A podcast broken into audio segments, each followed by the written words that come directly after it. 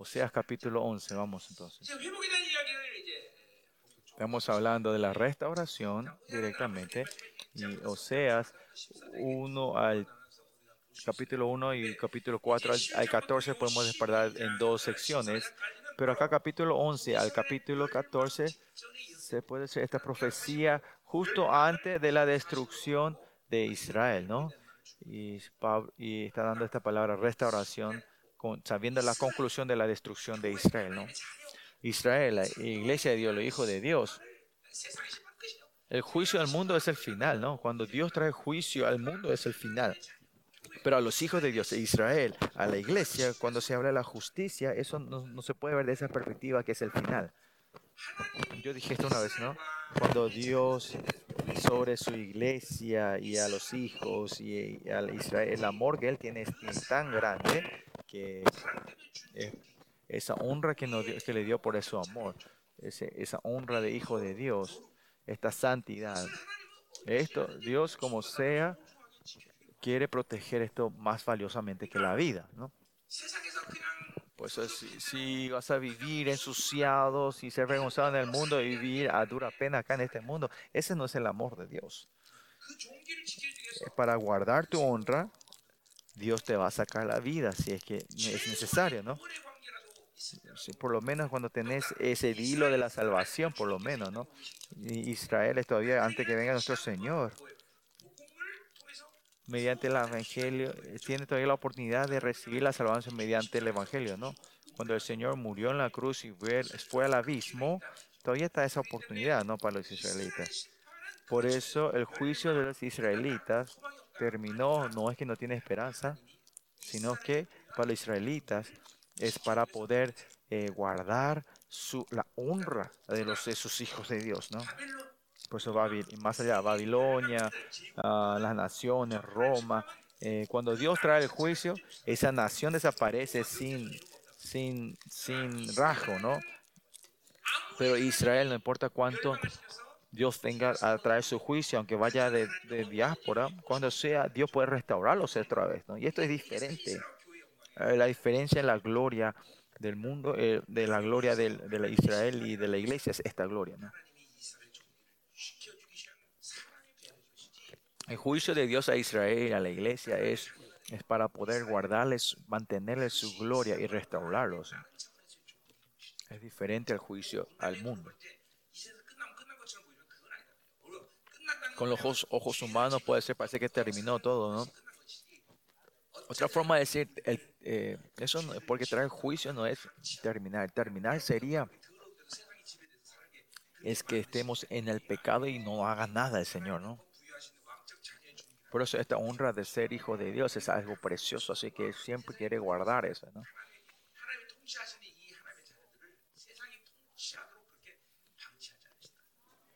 Dios no va a dejar que sus hijos sean gobernados así o, reinados por, por las cosas de este mundo, ¿no?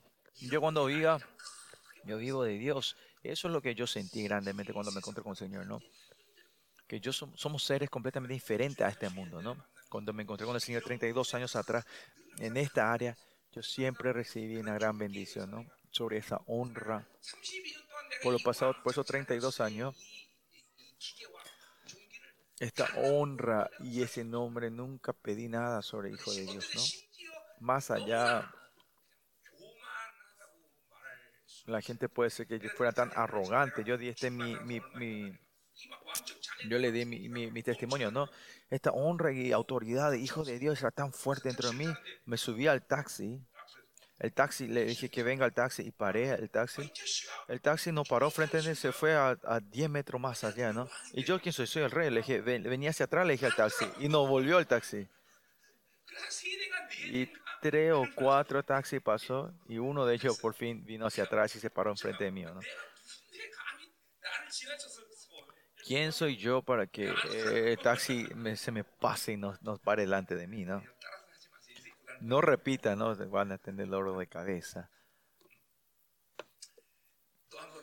Una vez más, cuando estaba teniendo mi, estaba en el trabajo, me fui a, sacar un, un documento en, en, el ministerio, ¿no? Y le di el papel a la, a la, a la, que a la funcionaria que te trajo. Yo estaba tan apurado y tenía que mandar estos, estos papeles y él estaba cortando su, su, su, su, uña y dijo, deja, yo voy a hacer. Le dije, no, yo estaba tan apurado, le dije, le empecé a decir a la niña, a la funcionaria, ¿sabes quién soy yo? Le dije.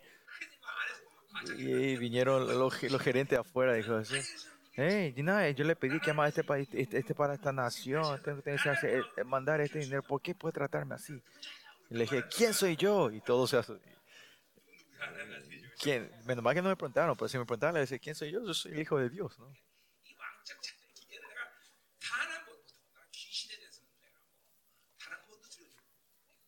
Y más allá, nunca tuve temor ni miedo ni una vez a los demonios, que esos son, están destinados a la muerte, ¿no?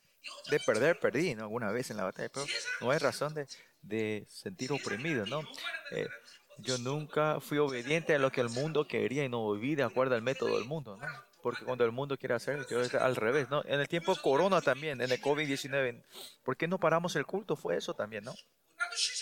Yo también quería descansar, pero ver al, televisor, eh, cuando vi las noticias dijeron que no en el culto, dije, no, entonces eh, me dio un mal gusto, entonces no, vamos a tener culto, ¿no?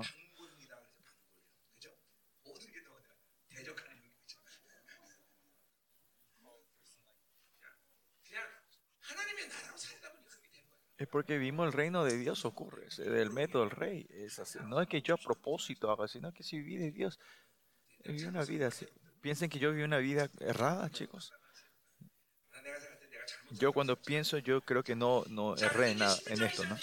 Bueno, versículo, un, capítulo 11 empieza a hablar sobre la misericordia, la restauración del Señor.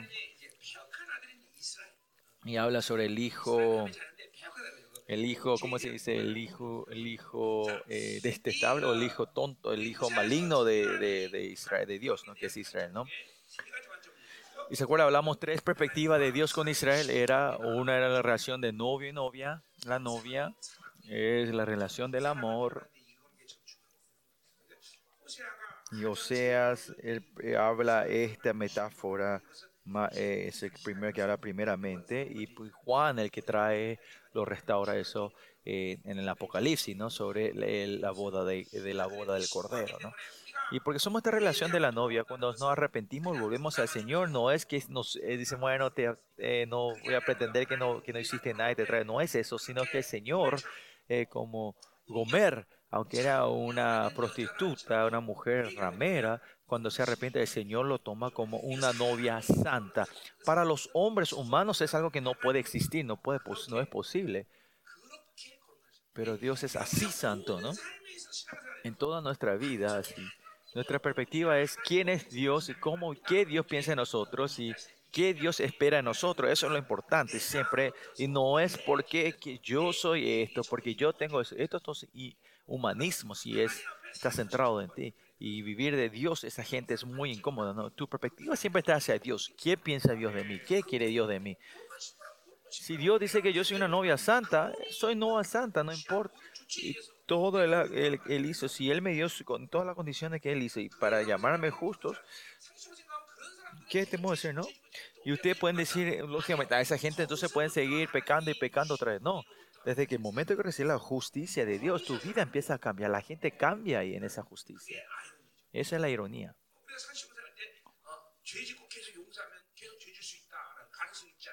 Ustedes dicen, ¿por qué no pecamos y arrepentimos y nos perdona continuamente? Nosotros podemos tener la posibilidad de seguir pecando. No, cuando te perdona de verdad, eh, no, ahí viene la fuerza para no pecar otra vez. ¿no? Pues lo importante es qué piensa él de mí, no de cómo yo pienso de mí, qué yo puedo hacer. Eso no es lo importante. ¿no?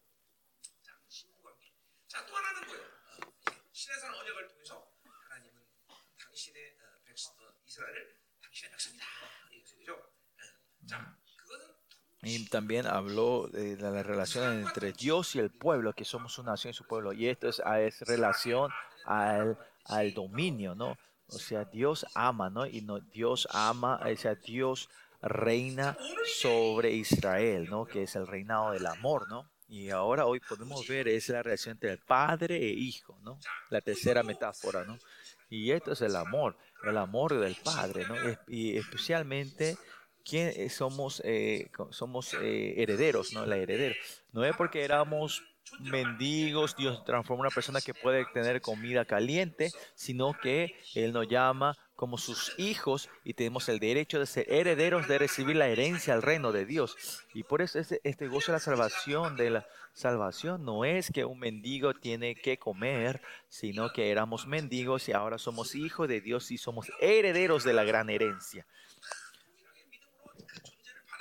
Y tenemos que recibir eso todo con fe, ¿no? Por nuestra vida, punto, es que, el punto, el cansancio en nuestra vida cristiana viene a ser porque pensamos estamos en la iglesia para recibir salario. No, somos herederos. Es nuestro reino que mediante el hermano mayor Jesucristo nosotros nos levanta nosotros como sus herederos. Él el, ser, el Jesús, por ser el hermano mayor, recibirá la doble porción, pero nosotros también recibimos la porción, una porción de este reino de Dios. Somos herederos, ¿no? Si ustedes creen esto, se van a volver locos ustedes, ¿no? Por eso como herederos, ser herederos y no ser herederos, hijos, es diferente, ¿no? Eh, los herederos tienen ese poder, autoridad, honra de ser herederos, ¿no? Por eso cuando Esaú se movió, no se movió en Manahaim, pero cuando Jacob, que era el hijo primogénito, se mueve, el, el Mahanaim, el ejército de Jehová se mueve. ¿no? Por eso, si ven en el hijo pródigo, también pródigo ponemos, es que él recibe, es hijo hijo, recibe todo el anillo, recibe todo, recibe toda la honra otra vez, ¿no? Por eso como, como los gentiles también somos los hijos, hijos pródigos que volvemos, ¿no? somos los hijos pródigos, pero somos los hijos primogénitos, ¿no? O sea, ¿quién, mediante quién Dios reina en esta tierra? Es mediante los hijos eh, primogénitos, ¿no? Somos la iglesia primogénita, ¿no? Por eso la iglesia de los remanentes tiene, no es porque alguien tiene dinero, un político, una, en la iglesia mega church, no es que mueve el mundo, sino la iglesia de los primogénitos el que va a mover esta, las naciones, este mundo. Por eso, esta gloria de los hijos, eh, la iglesia remanente está en esto, ¿no? Malasia. La iglesia JV, cuatro es una iglesia grande. Una iglesia, mega iglesia, ¿no? Tienen 80 miembros.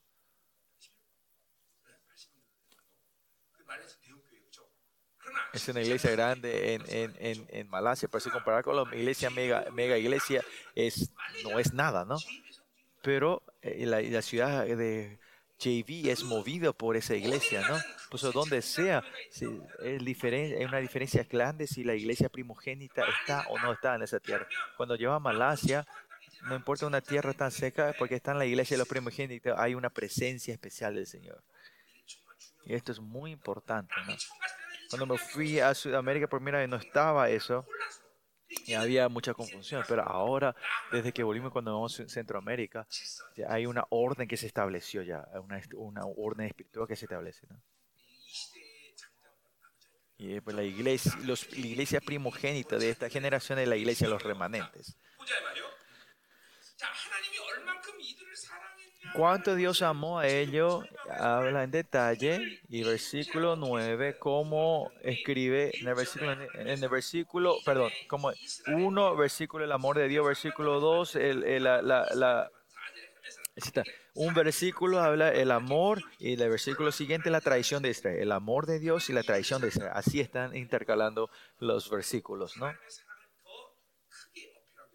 Y así para mostrar grandemente el amor de Dios, eh, Oseas escribe de esa estructura, de esa manera, ¿no?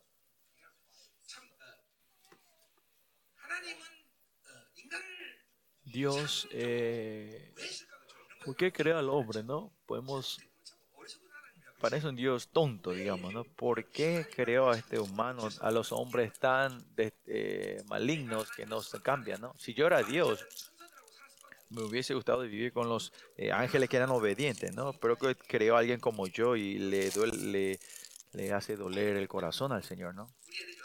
Yo tengo seis hijos, ¿no? Si pensamos del dolor a la cabeza que me dio, digo, ¿por qué le tuvimos a seis hijos, no? Pero no pensamos en eso, ¿por qué? Porque en ese proceso que los hijos van a creer, ese proceso, ¿no? Pero tengo el gozo y la alegría que ellos son mis hijos, ¿no? Y lo mismo con Dios, ¿no? Ustedes le hacen doler la cabeza al Señor, pero Él no, no se arrepiente de ustedes, ¿no?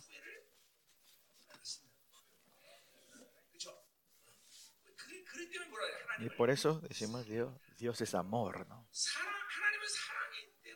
Porque Dios es amor. No es, no podemos solamente estar solos, pues es amor, ¿no? Por eso Él creó a los humanos en su imagen, ¿no? Y esto es el destino, eso es algo...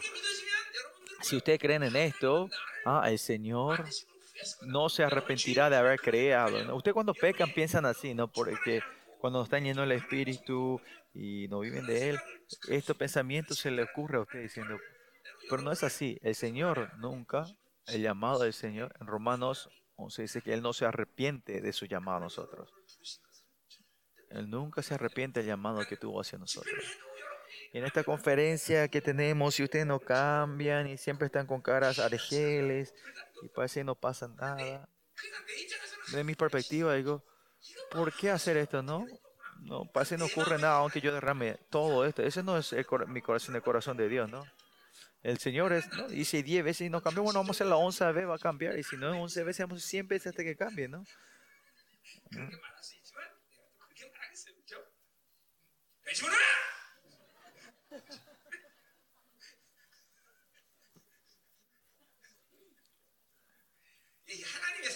Y este es el amor de Dios, verdadero de Dios. No, olvidamos de eso nosotros. Yo también, cuando, esta es mi soberbia, digamos, ¿no? Eh, con que, Dios me ha llamado de dar la gracia, ¿no? Y es todo de Dios, no mío, ¿no? Y algunas veces mi justicia propia se levanta dentro de mí, ¿no? Y cuando eso pelea.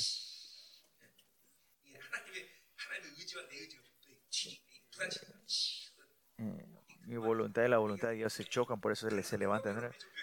Pero eh, esa es mi soberbia, ¿no? Tengo que arrepentirme, ¿no?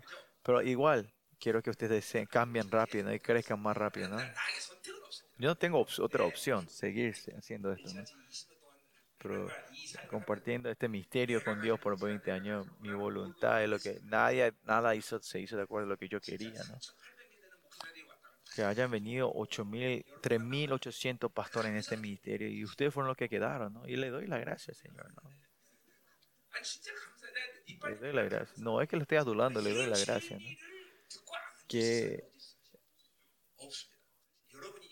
¿Quién puede estar sentado aquí escuchándome a mí, no? Solo usted que no tiene dónde ir están aquí. No, no, no es eso, perdón. Eh,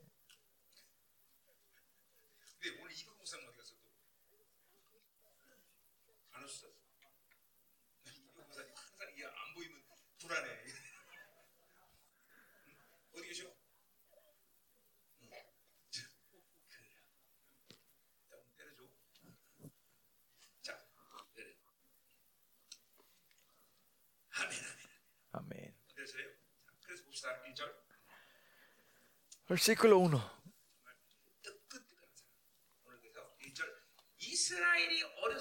Cuando Israel era muchacho, yo lo amé. Cuando era niño o cuando era... Yo la amé. Ahab.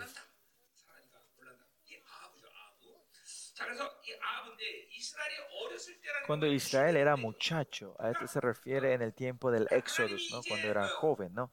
Eh, cuando eh, estuvo el éxodo, Dios amó a Israel, ¿no? Cuando estaban esclavos, cuando una nación que no tenía más esperanza y eran esclavos, no eran nada, a ellos dice que Dios amó, ¿no? Cuando no tenían nada. ¿Por qué lo llamó a ellos? Es por el pacto de Abraham que amó. Y este pacto, por eso es en una forma ¿Y por qué Dios eligió a Abraham?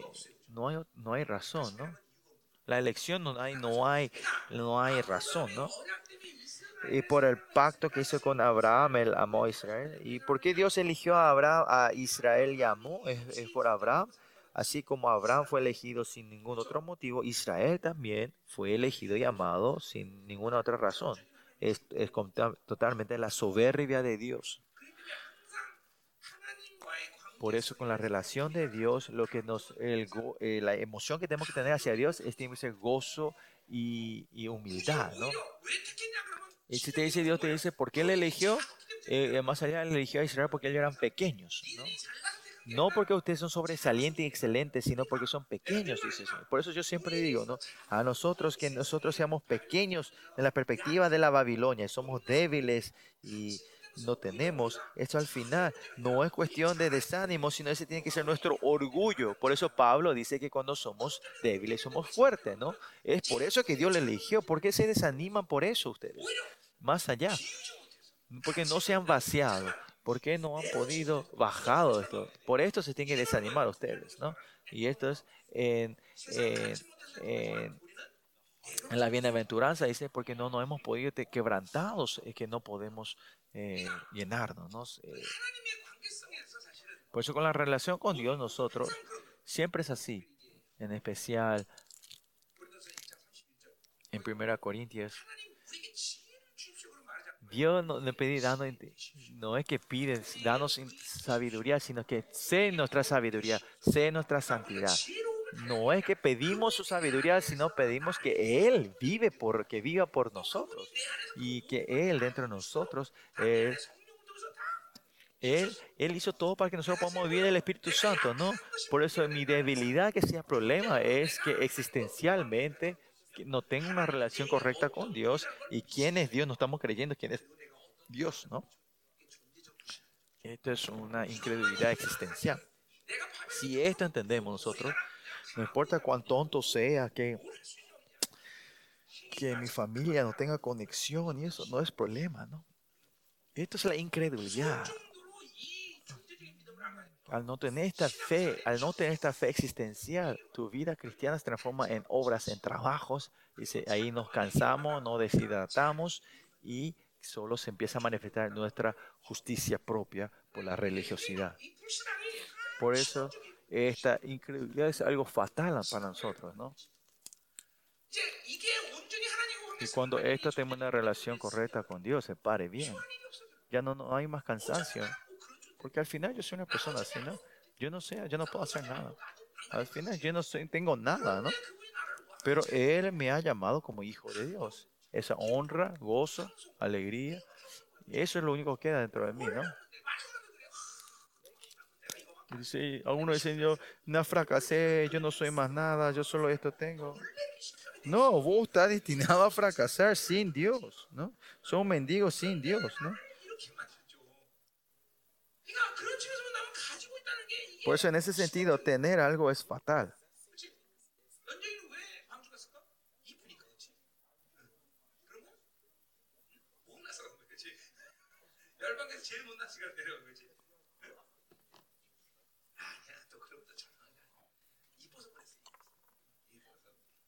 누구 동생이야?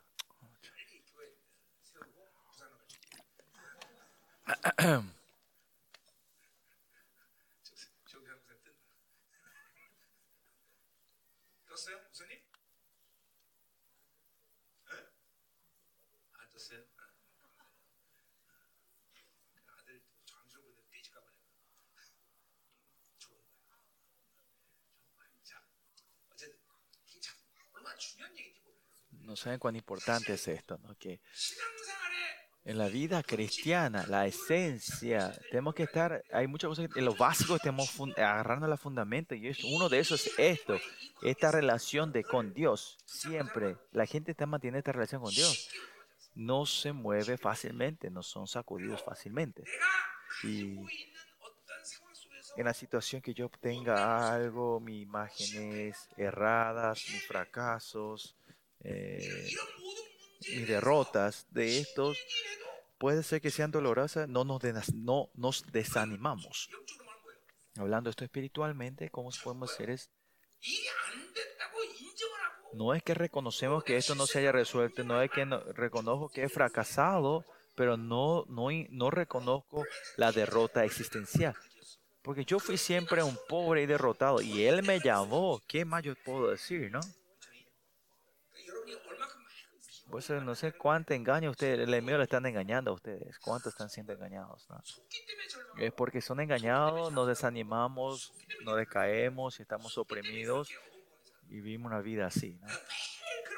Es por eso que siempre queremos una vida basada en nuestros hechos, diciendo yo no tengo esto porque no poseo esto, porque yo no tengo miembro en la iglesia, porque no tenemos dinero. Ahí caemos todos en esta trampa. Yo de verdad, desde el comienzo, ¿qué tenía? Yo no tenía nada que podía poseer en mi vida, nada, ¿no? ¿Qué podemos nosotros poseer? Y este engaño grande del enemigo, que cuánto nos ha sido caer, ¿no? Y más allá dijimos también entre pastores diciendo, ah, porque estoy viejo no puedo hacer. Esto también es un engaño, ¿no? Porque tengo, soy viejo. ¿Qué, tiene, qué, hizo, qué, tiene, ¿Qué tiene que ver que tengan edad? Están avanzados de edad, ¿no? No sé cuántas eh, cosas positivas tiene la gente al tener esta edad, no. La única diferencia es que ustedes han perdido la fuerza eh, física, ¿no? Pero esto, el Espíritu Santo puede cubrir eso, ¿no?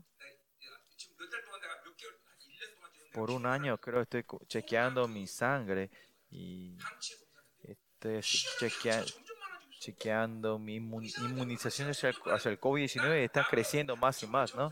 La primera cuando hice el me dijeron, doctor, me dijo el doctor, me dijo, pastor, me dijo, no gente, no hay una persona que tenga tanta inmunización y va creciendo más dentro de mí. ¿Por qué es eso? El Señor me dice, no importa qué virus que venga, después de Dios te va a proteger. Eso Dios me está mostrando, creo. Este, cuando el tiempo va pasando, la, inmunización de eso tiene que ir disminuyendo, pero está creciendo, ¿no? No hace falta que dude, ¿no? No hace falta que chequee otra vez.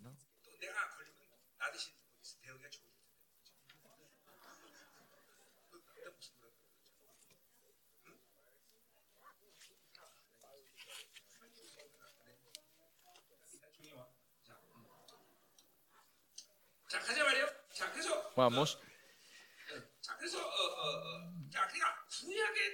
En, el, la elección del, del Antiguo Testamento, eh, porque eligió a Abraham, es posible esto a Israel, ¿no? Tuvieron un, ante, un, ante, un, antecedente, un antecesor bueno, ¿no?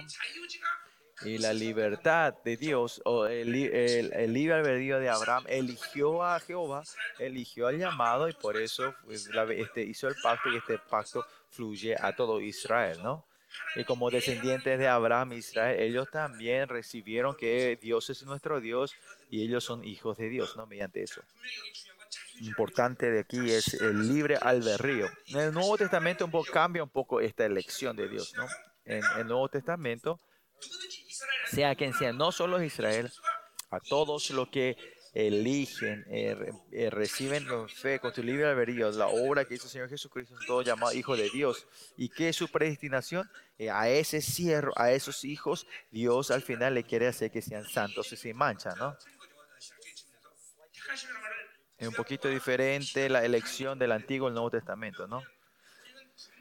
Nosotros claramente, si somos hijos de Dios, Dios nos predestinó a ser santos y sin mancha. Por eso si ves todo esto, el Señor, esta corriente, aparte de esto, no, no hemos hablado, Dios no ha hablado de esto. Otra forma de decir, decir, vivía dura medias y te venía en la salvación, no. Porque resiste la salvación, ahora viví una vida maligna, vas a venir al reino de Dios. Estos pactos, estas condiciones no existen en la Biblia. Solo lo que Dios ha, esa condición que eh, eh, lo que Dios ha puesto es porque son hijos de Dios, van a ser santos y sin manchas. Esa es la única opción entre relación entre yo y Dios, ¿no? Entre el Hijo y Padre. Esa es la conclusión de Dios, ¿no?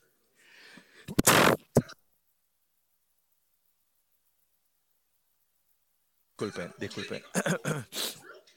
Ah. Y a la gente que, aparte de eso, que no vivieron esta vida santa, ¿qué va a pasar en la Biblia? Eh, ¿Va a pasar? La Biblia no dice claramente de eso, ¿no? Y no es tan seguro, ¿no?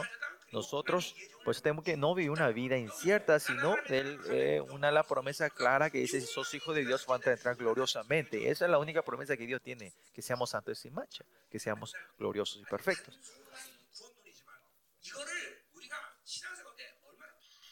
Pero ustedes no saben cuánta es lo básico, importante, pero cuántas veces nos estamos olvidando de nuestra vida cristiana, ¿no? Y por eso al no tener nos desanimamos, al no tener al no hacer esto, no nos preocupamos, nos desanimamos muy fácilmente, ¿no? Y eso viene de la, eh, como viene de la, eh, al olvidarnos de quién somos, nuestra identidad, de lo que Dios hizo nuestro Señor, ¿no? Y el Señor dice que llamamos a Él Abba Padre, ¿no? ¿Por qué tenemos que declarar que Él es el Abba Padre? Es para no tener, no olvidarnos de nuestra identidad y siempre hacer eso para que los enemigos sepan quién soy yo. Jesús ha eh, pagado todo el precio y, fue reconocido con la cruz quién era y nosotros nos dieron la misma gracia esa gracia nos dio a nosotros gratis, pero también podemos, pero igual no es que aunque nos dieron por gratis, nosotros podemos manifestar lo mismo que el Señor Jesús, ¿no? Y el Espíritu Santo que está dentro de nosotros siempre está testificando que yo soy su hijo, ¿no? Porque eso es lo más importante, ¿no? Es saber quién soy yo. Eso es muy importante, ¿no? Aunque ustedes pequen, el Espíritu Santo dice, oh, pecaste, en vez de decir eso, sino que nos hace conocer el pecado, sobre la justicia y y continuamente el Espíritu Santo diciendo que no somos reinados por esta oscuridad y, la, este mundo. Y eso nos hace saber el Espíritu Santo. Y ese es el trabajo esencial del Espíritu Santo que mora dentro de nosotros hace. Al decirnos quién somos nosotros. Este trabajo. El Espíritu Santo está haciendo este trabajo todos los días, pero porque nosotros estamos otro pensando otra cosa, mirando otros lugares, eligiendo el desánimo, eh, la obra del Espíritu Santo no estamos pudiendo aceptar, no podemos escuchar su voz. Siempre Dios, mediante su Espíritu, nos está dando esto, ¿no? Pues nosotros no olvidamos de eso, ¿no? De otra forma, ellos nos, pueden, nos estaban pudiendo creer en esto.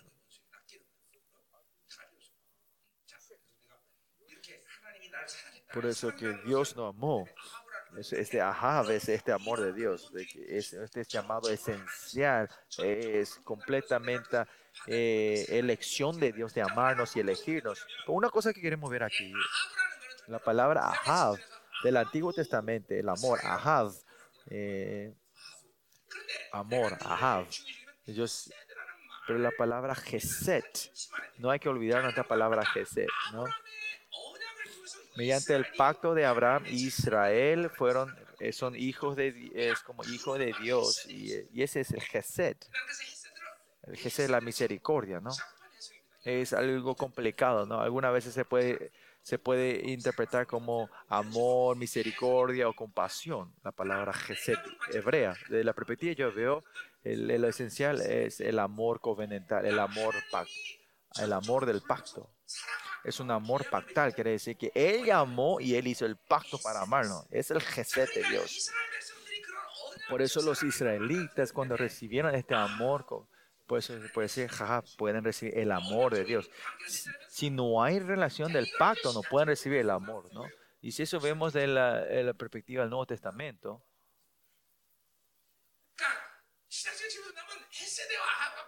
Gesed y Ahab no se puede separar. Eh, la esencia del amor no es que es porque quieren hacer el Ahab sin el Gesed y eso no se transforma en amor de Dios. La palabra agape está incluido el gesed, la misericordia, la compasión, eh, el amor covenantal, ¿no? Es algo que no se puede separar. En el Antiguo Testamento, gesed, agap se puede dos palabras, pero en el Nuevo Testamento, el, son abac, en agape están los dos, incluidos los dos, ¿no? Porque tiene una relación una relación de pacto. Como soy hijo de Dios, puedes recibir el amor de Dios. El amor de Dios no es el amor del vecino o el amor de tu esposa, no es esta relación, sino que es, es un está basado en el pacto y la elección de Dios de amarnos, ¿no? Y el Nuevo Testamento, Señor Jesús muere en la cruz y nos da su amor completo para que nos seamos hijos de Dios y decidió amarnos a nosotros. Y ese amor es dice que fluye, este, Dios nos levantó, aún sé que podemos recibir el amor de Dios todos los días como catarata, ¿no? Y que dice en Romanos 5, dice que el 8, dice que confirma ese amor, está derramando ese amor. Por eso Jesús y el amor de Dios no se puede separar. ¿Qué es eso? eh, que eh, somos seres que fuimos, decididos, eh, fuimos elegidos para ser amados, ¿no? Y ese amor Dios está derramando, ¿no? ¿Y cuál es el problema? Que mi canal es de mi, del, parece el amor está cerrado, ¿no? Y eso pudimos en 1 Timoteo sobre el corazón limpio, buena conciencia y fe no fingida, porque vimos la carne, vamos cerrando eso, ¿no? Y si dejamos esto abierto, Dios va a hacer fluir ese amor como, como agua de catarata, ¿no? Y no es que sabemos eso, sino que vamos experimentando eso, ¿no?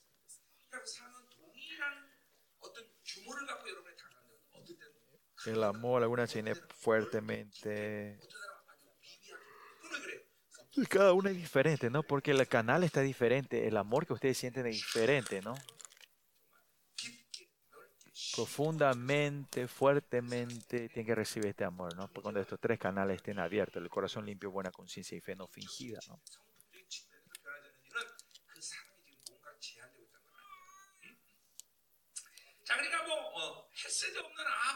Por eso sin Gesed no hay Ahab. Por eso Dios cuando lo reconoce, ese llamado como hijos, Dios le da el Ahab, le da su amor poderoso. Por eso los israelitas, porque recibieron ese amor, es el amor de proteger esa identidad, ese Ahab que Dios le dio. No le puede dejar a Israel que vivan así en corrupción y suciedad de este mundo. Dios no va a dejar eso así. Y si, el, y si el y la muerte es la solución, Dios va a usar la muerte. ¿Cuál es el estándar mayor? Es Dios quiere, quiere llevarnos a nosotros cuando estemos en, la gloria mayor o, eh, eh, o en la maldad mínima, ¿no? Otra forma, esperemos que Dios cuando nos llame, nos llame cuando estamos en el punto más alto, en el punto más alto de, de la gloria o cuando estamos más hermosos delante de Dios, ¿no? Y la gente quiere vivir largo, estemos en el medio, que no estén tan malos ni tan tan buenos, ¿no?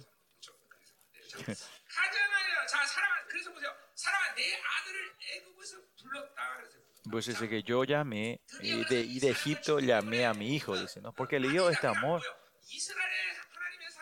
El amor de Israel a, Israel no es un amor de un tío, de un hermano o de, un, de un, vecino, sino es un amor agap de un padre al hijo. ¿no?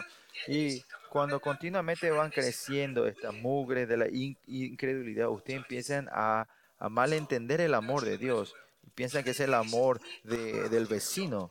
En el Padre nuestro, el Padre nuestro que está en los cielos, es una relación de padre e hijo, Abba Padre, ¿no? Pero mucha gente pierde esta relación del Padre y buscan al Dios poderoso y solo hablan sobre el poder y la autoridad, ¿no? Son solo sensibles en eso, ¿no? Ah, el poder, el milagro. Pero no importa cuánto dinero tenga el vecino, no tiene nada que ver contigo. Tu padre es que tiene que tener dinero, ¿no? Por eso, como usted reconoce al Dios como Dios, el no padre, sino Dios vecino, es que ese poder y autoridad no tiene nada que ver contigo, ¿no? ¿Cuál es primero? Es la relación con el padre. Es porque nuestros padres, porque es importante que mis padres que tengan dinero, no que el vecino sea padre, ¿no? Si el vecino, el señor del vecino es dinero, eh, ellos, ellos solo huelen eh, como eh, el humo del asado, ¿no? No vamos a poder comer del, del asado, ¿no? Sino solo la carne, sino el humo, ¿no? Si ese asado no es de mi padre, ¿no? Por eso es importante esta relación de padre e hijo. ¿no? Y este hijo no es cualquier hijo, sino es el hijo, es el heredero. A este hijo Dios le llamó de Egipto. ¿no? Eran que le llamó de Egipto significa eran esclavos, que no tenía esperanza, ¿no? Y no era que un niño que tenía, era excelente le llamó para ser hijo, sino que a esta persona que no tenía, que no tenía más esperanza, que era un esclavo, a él lo llamó para ser hijos, ¿no? Y también lo mismo que nosotros, éramos pobres y mendigos, nos llamó, ¿y qué hizo? Nos llamó como hijos, como príncipes. ¿Ustedes creen que son príncipes? Por un tiempo, pues tienen esa tendencia de mendigo, todavía quieren eh, mendigar, pero van a cambiar, van a cambiar, se viene de tener esa tendencia todavía nos quedó de mendigos, pero vamos a cambiar. Lo importante acá que lo llamé de Egipto, ¿no? El versículo 2 también dice, eh, yo los llamaba. Y este tiene la palabra cara, la cara hebrea, la palabra hebrea, en nuestra vida importante, ¿quién nos llamó, no? a los esclavos que eran en Egipto, ¿quién le llamó? ¿Por qué ellos son príncipes? Cuando se le llamó. Si un niño, una persona que tiene mucho dinero nos llama, podemos resolver un poco nuestros problemas de la comida y casas, ¿no? Pero ¿quién me llamó para que seamos príncipes, no? Yo era, yo no puedo, yo no puedo creer que, que yo era mendiga y me llamó a ser príncipe, pero, pero si sabes quién es el que te llamó, vas a poder creer en esto. ¿Y quién es el que te llamó? El rey de reyes, ¿no? La palabra cara, el llamado, es que cuando es algo que se usa solo cuando Dios nos llama. Esta relación es que el rey de reyes me llamó. Y porque él me llamó, yo soy, es posible que yo sea príncipe, ¿no? Porque soy su hijo, eso es, posible, ¿no? Por eso la palabra llamado en sí, ¿quién soy yo? Pero ¿cuál es el punto? ¿Quién es el que me llamó, no? El llamado es importante, pero también importante quién es el que nos llamó, ¿no?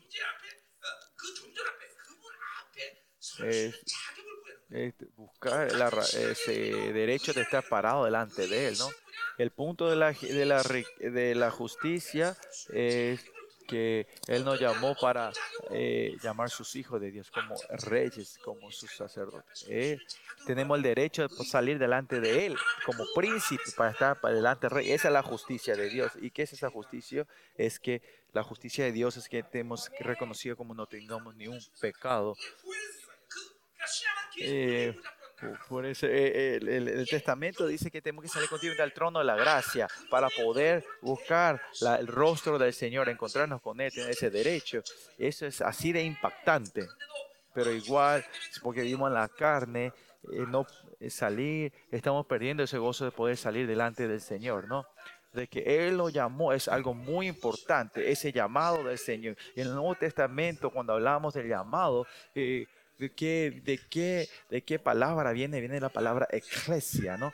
Y cuando el Señor, que es el Dios, nos llamó, ¿a dónde nos llamó? Nos llamó a la iglesia, a la iglesia, ¿no? Ese viene de la palabra iglesia, ser llamado viene llamado a esa iglesia. Por eso en el Nuevo Testamento, cuando hablamos el llamado, ¿qué es este llamado? Intencionalmente usan la palabra iglesia fue elegida esa palabra cuando se usa la palabra llamada. ¿Por qué es eso? ¿Por qué? Porque la iglesia de Dios y el reino de Dios son mismo. Son, la misma, son lo mismo, ¿no? Por eso que la, por eso que hablar de la iglesia en sí, la palabra en sí, la, eh, como la, raíz de la palabra, yo le digo que el reino y el reino y la iglesia son el mismo, ¿no? Por eso nuestro rey, Dios, que le haya llamado a usted en sí, es, no es que le llamó así de joda, no a media, sino que le llamó por hijos de Dios y, ese, y el punto de ese llamado es que ustedes son la iglesia de Dios.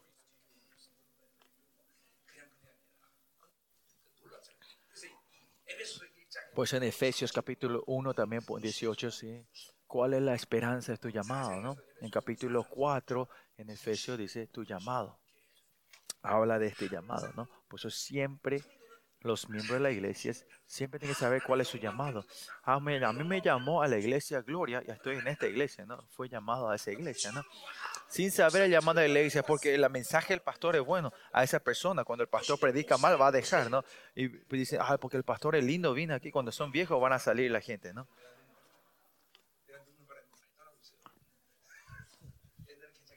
Y ahora porque estoy viejito y estoy invitado arrugado, muchos miembros están saliendo, ¿no? Porque ya no soy más lindo como antes.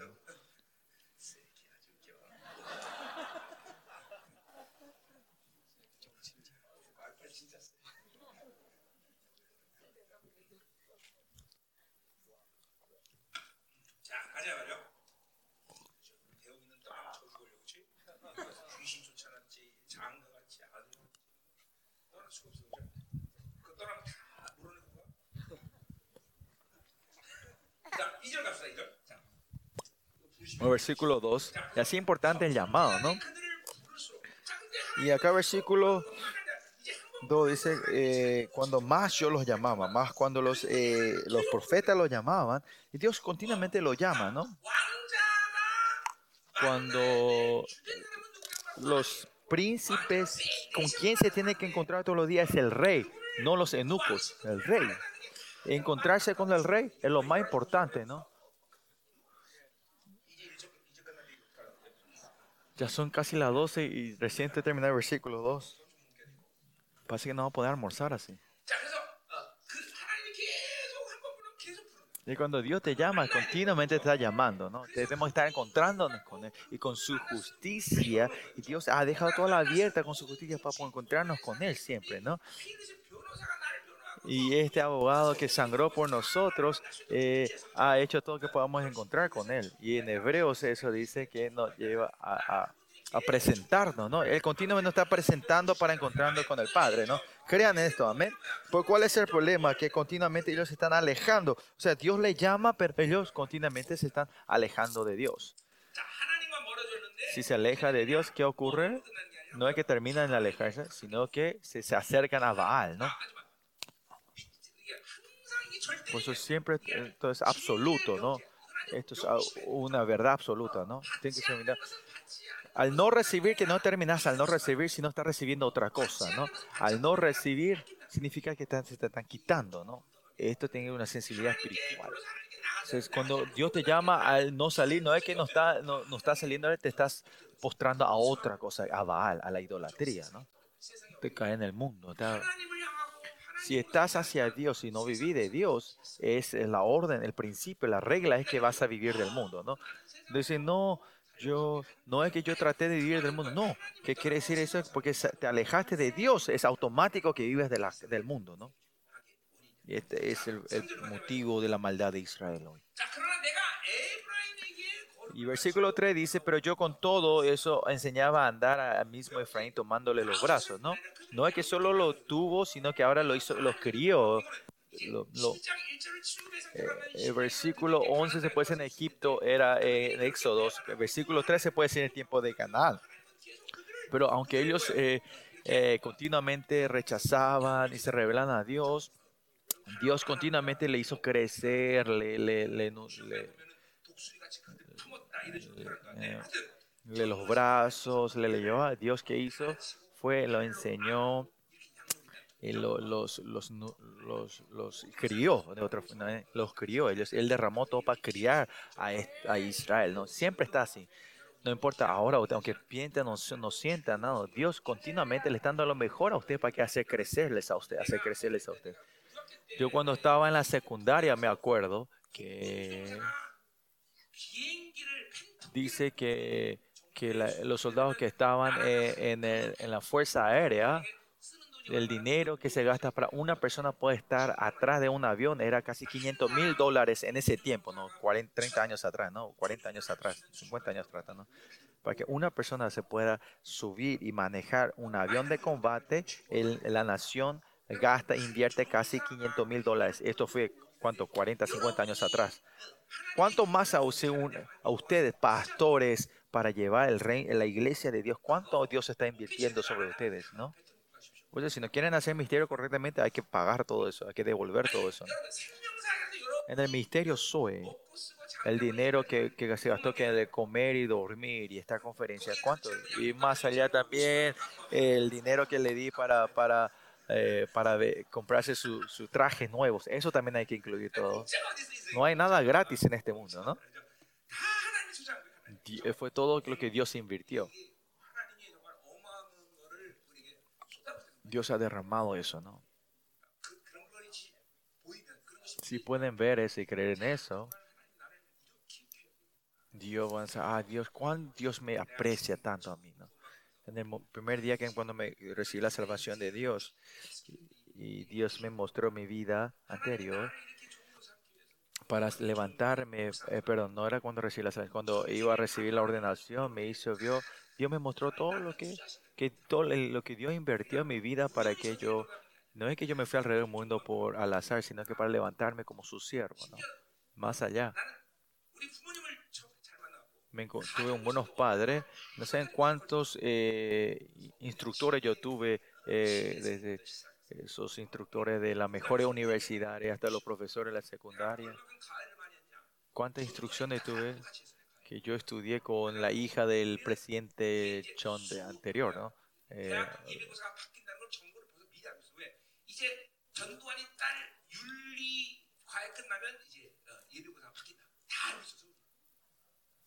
Y sabía también que en los exámenes de gobernanza iban a cambiarse porque eh, el, presi- el hijo, la hija del presidente, el dictador en ese tiempo, eh, es que eh, eh, iban a cambiar el examen del cuarto estándar. Y yeah. Pues aunque yo tuve todo esto instrucción, el punto es que yo no estudiaba bien, ¿no?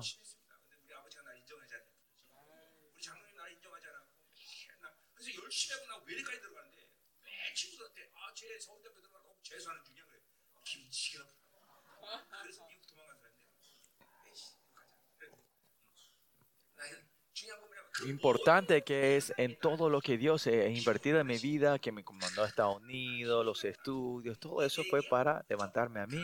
¿Esa es mi historia? No, en Galatas dice, ¿por qué eh, eh, oré? ¿Por qué yo creé, creí en Jesucristo tan tarde? ¿No?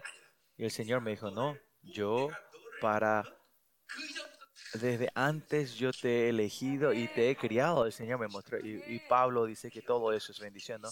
Así también eh, a usted, a Israel, está siendo criando el Señor, ¿no? Y versículo 3 sale algo importante también. Tomándole, no conoció que yo le cuidaba. Dice, Dios le estaba cuidando, sanando, le estaban viniendo, vengan, le estaban haciendo crecer y enseñando. ¿Y por qué fue eso? es para cuidarlos, para sanarlos. La palabra hebrea es Rafa, sanar. Y no es este un, un, eh, darle una sanidad eh, del, físico, sino también esta tendencia eh, de la esclavitud que tenía Israel. Dios le quería sanar de eso, ¿no? Y la tendencia de la esclavitud es de otra forma de hablar de hoy en día, es el sarx, de la carne, carne pequeña. Si viví de Dios, encontrando con Dios, vivir del Espíritu, sacar esta tendencia de la carne, pero Dios quería sanar eh, eh, para que ellos puedan ser príncipes verdaderos de Dios. Pero Israel no está pudiendo creer. ¿Y el- por qué tenemos que ir al desierto? Es sacar esta tendencia de la esclavitud. Eh, miren la vida de ustedes también ahora también, ¿no? Antes de con- toda la vida, la carne que vivieron antes de conocer a Dios, eh, sacar esa tendencia mundana y de la carne y de la esclavitud es lo que Dios es, es el proceso de la espiritualidad. Pero miren, esta carne cuando nos encontramos con Dios y somos hijos de Dios, eh, ya no hay más deuda de la carne, ¿no? Y ahora somos solo deudores a Dios, deudores a la justicia de Dios, ¿no? Por eso Romanos 8 dice, 8, 12, ¿sí? Ya no tenemos más deuda a la carne, no tenemos que vivir más la cosa de la carne. Pero esta tendencia de la esclavitud, la tendencia del mendigo que se llama hasta hace pensar que podemos vivir así, ¿no? De la carne, ¿no? Y si vivimos la carne, vivimos la deuda de la carne. Y por eso es que, aunque sepamos que vivimos la carne, moriremos y vivi seguimos viviendo así, ¿no? Vivamos del Espíritu, vivimos de Dios. Y Dios nos está sacando eso. Pero esta tendencia de la esclavitud nos está saliendo, ¿no? No importa cuánto ustedes vivan no, eh, excelentemente esta tierra, en este mundo es todo tendencia de la esclavitud. Está viviendo como un esclavo, ¿no? Importa cuánto dinero tenga y cuántas eh, lujurias tenga, es esclavo, ¿no? Y Pablo usa eso, esto, ¿no? Señor, eh, Pablo usa eh, lo que dijo David, es que si, si que a esa gente que le dé maldición que vivan trabajando, trabajando la tierra continuamente. Y esta es la tendencia de la esclavitud, ¿no? La honra de los hijos del rey, eh, la- el poder, la autoridad, esta gloria de hijo de Rey, no están pudiendo usando. Y la razón de eso es por la tendencia eh, de la esclavitud que tenemos, esa tendencia mendiga que tenemos todavía, ¿no? y todavía estamos enfocados en qué comer y en qué vestir. Pensamos que eso es todo. No, los reyes vivimos solo la boca, ¿no?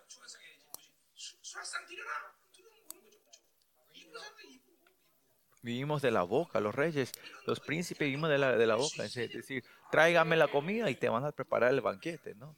Pero como tenemos esta tendencia de la esclavitud, no podemos regocijarnos de, regocijarnos de, nuestra, de todo lo que Dios nos dio a nosotros, ¿no?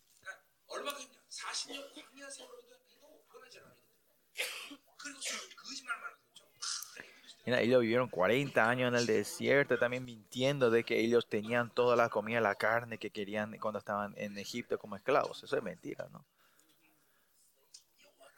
Jehová Rafa, nuestro Dios Rafa, eh, tiene que creer que le está sacando toda esta tendencia de esclavitud que tienen ustedes, de esclavos que tienen ustedes.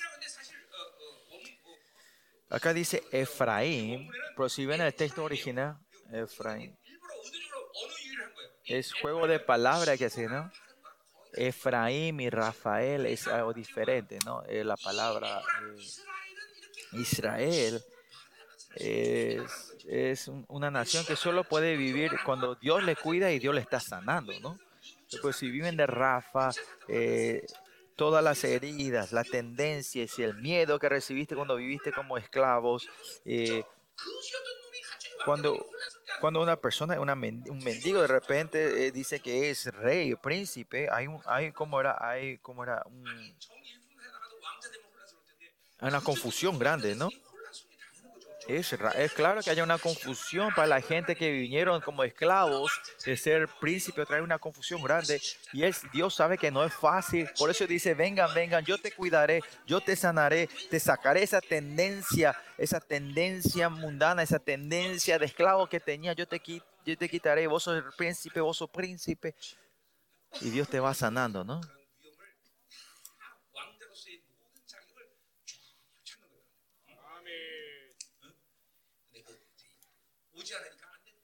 porque no vienen, porque se alejan, no les están poniendo sanar y cuidar. ¿no? El versículo 4 continúa, dice, con cuerdas humanas los traje, con cuerdas de amor, y fui para ellos como los que eh, alzaban el yugo sobre su servicio y puse delante de ellos la comida, dice, ¿no? Cuerdas humanas los traje, dice, ¿no? el ahab de Dios, Dios, el perfecto Dios, si él se agarraba directamente, el humano no podían, los israelitas no podían seguir, porque iban a morir delante de la divinidad del Señor. ¿Y qué es esta cuerda de hombre, no? Humanas, no cuerdas humanas, no cuerdas de Dios, sino cuerdas humanas. Es que usa a Moisés para demostrar su amor divino mediante un hombre, ¿no? Por eso Dios elige a Moisés y usó esa cuerda de hombre para atra- atraer. ¿Y quién es nuestro Señor Jesucristo? Nuestro Señor Jesucristo es vino la razón que él tenía que ver como un, un humano perfecto, un- un humano como nosotros, era, era para que nosotros podamos acercarnos. Y cuando vino el Señor, él nunca dijo yo soy el rey, yo soy el príncipe, sino que dice, yo soy hijo de hombre, hijo de hombre, diciendo, sí, venía acércate, ¿no? Y a Moisés diciendo, no, tu, tu miedo, tu tendencia de pobres, carnales, que vos tuviste como esclavo por 430 años, yo sé, por eso por Moisés, mediante los profetas, le está sacando a ellos, ¿no? Lo mismo Jesús, yo soy hijo de hombre, yo sé tu dolor, tu soledad, tu, tu desánimo, yo conozco, yo sé, y Dios viene, viene como, Jesús viene como hijo de hombre, como hombre para saber nuestra, nuestra circunstancia, ¿no?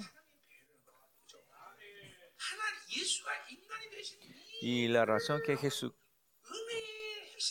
Y el punto de que la gracia que el Señor es hombre es tan grande y Él lo toma como un gran orgullo en nuestro Señor Jesucristo, que cuando Él resucitó, nuestro Señor Jesucristo tiene el, el cuerpo de la resurrección, vuelve con el cuerpo hombre. En 2 Timoteo también vemos, dice que el hombre Jesús es el que intercede por nosotros. ¿Y quién es? Jesús en el cielo está intercediendo con el cuerpo humano. Y en, Zacarías también dice que vuelve, en ese día vuelve con el cuerpo humano otra vez. ¿Y qué más dice? Y si ves en Apocalipsis 20, 22, dice, como el Cordero, dice que está el nuevo, en el nuevo, en el nuevo, en el, en el cielo nuevo, en la tierra, eh, tierra, tierra y cielo nuevo. Y es porque es una evidencia clara del amor de Dios hacia nosotros. Por eso cuando ya hablé de la humanidad de Jesucristo me dicen que yo soy una herejía, ¿no? Hay que matarlos a eso. ¿no?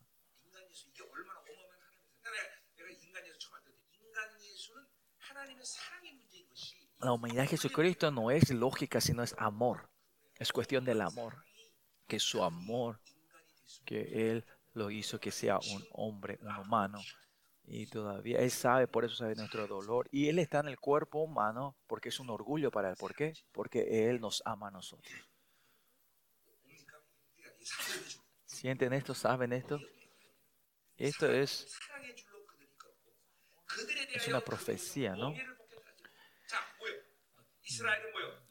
Y este yugo que hablamos aquí, el yugo es para, eh, para, como para domar a los animales, ¿no? Esta tendencia de la esclavitud, para sacarla, es decir, Dios está llamando están para que vuelvan. Pues hay que encontrarnos con Dios continuamente. Si usted están, le gustan el mundo y están fuera del destino, hacia, eh, no están hacia la dirección de Dios, es por eso. Dios le está llamando, quiere que venga. Es porque no están pudiendo creer que Él está llamando y le quiere sanar a ustedes. Pues tenemos que ir a Él. Tienen que mirar solo a Él. Ese es el camino de la vida para nosotros. Israel niega eso, ¿no? ¿Y qué versículo?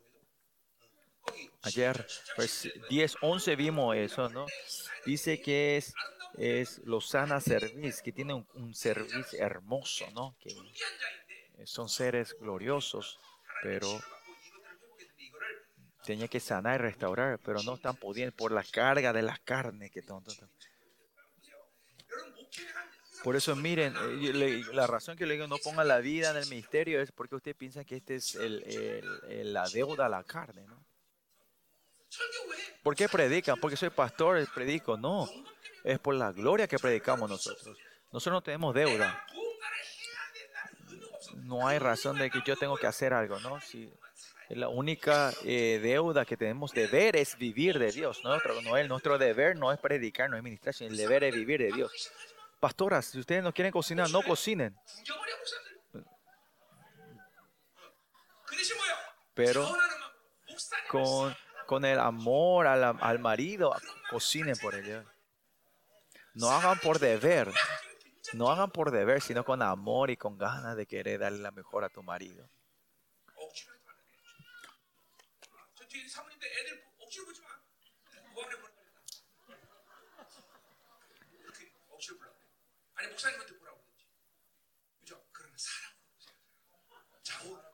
Con, no obligación, sino con amor y de... Eh, bueno. Por eso que dice, eh, y puse delante de ellos la comida, ¿no? Dios le ha dado comida, ¿no?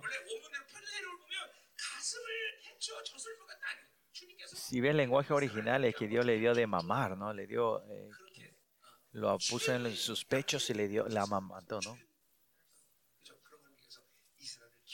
Y así es como Dios crió y le cuidó a Israel, pero estos tontos continuamente se están alejando y escapándose la, de, del amor de Dios. ¿no? Acercémonos a Dios. Tenemos que tener una relación con, con, con, continuamente con el Señor. Versículos 5 al 11, 11, No hay otra razón más que traer juicio al Señor, ¿no? Porque ellos continuamente se escapan, Dios tiene que traer su juicio, ¿no? Y, y este es eh, la mejor forma de cuidar a Israel de sus, de sus honras, ¿no?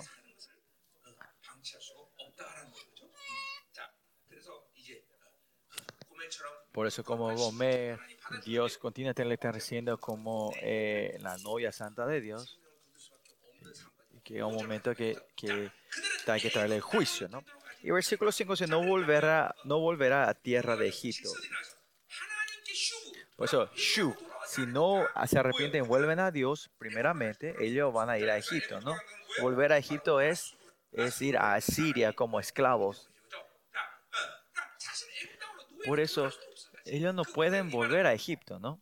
como dice el versículo 5, no volverá a tierra, sino que el asirio mismo será su rey, ¿no? Que serán esclavos de Asiria, ¿no? Porque no se quita, quisieron convertir, no se quisieron volver a Dios, ¿no? Y el único camino para la vida, para Israel, es, volver a Dios. Si soy Israel, soy hijo de Dios. Si nos apartamos de Dios y hacer otra cosa para ser bendecido, no hay nada que nos haga prosperar aparte de Dios. La vida va a ser dolorosa. Este es el amor grande de Dios. Dios no me va a dejar, si soy hijo de Dios, que yo viva una vida cómoda en el mundo, eh, de las cosas del mundo. ¿no? Este es mi, mi testimonio, ¿no? En el comienzo de mi vida cristiana, en el tiempo de la dificultad, cuando estaba desanimado, cuando era, porque, porque yo me acuerdo que cuando antes eh, el desánimo era grande porque antes éramos una familia rica, teníamos como ama de casa, empleadas y hasta como chofer, ¿no? En Corea, pero cuando volví de Estados Unidos perdimos todo y mi, mamá estaba trabajando como empleada, entonces tengo un gran desánimo, ¿no? Yo, ten, yo tengo eh, como la licencia de manejar eh, eh Fórmula 1, ¿no? Y entonces vine acá y dije, por lo menos voy a, voy a, voy a sacar la licencia para poder manejar taxi, ¿no? pero, pero en es, eh, esa licencia creo que siete veces fracasé, ¿no? Ocho veces. No es que yo no sabía manejar, no fracasé, fallé. Y esa es la gracia del Señor, ¿no? Me, se imaginen si yo hubiese pasado esa licencia, ah, capaz yo no hubiese encontrado con ustedes aquí, ¿no? O sea, aparte de Dios, Dios no me quiere hacer vivir una vida cómoda del mundo, ¿no? Este es el Hijo de Dios. No es solo yo, ¿no? Esta es la bendición de Israel, ¿no? Eh, si el llamado a ustedes es obvio, este, ¿no? Voy a dejar esto, ¿no? Bueno, dejen a ver si, si tu vida va a prosperar, ¿no?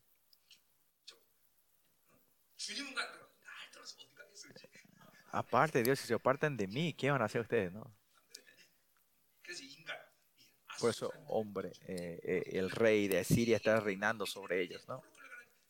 Y ahora está la maldición de ellos que están como esclavos y ahora en este medio de esta tribulación haz que, para que, Dios puede, que ellos puedan buscar a Dios. ¿no? Sigamos, versículo 6, caerá espada sobre sus ciudades y consumirá sus, sus aldeas. ¿no?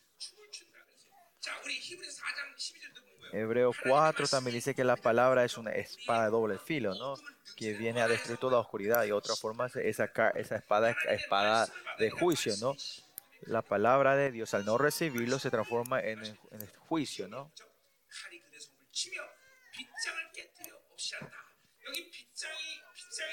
Y consumirá sus aldeas, los consumirá a causa de sus propios consejos, dice, ¿no?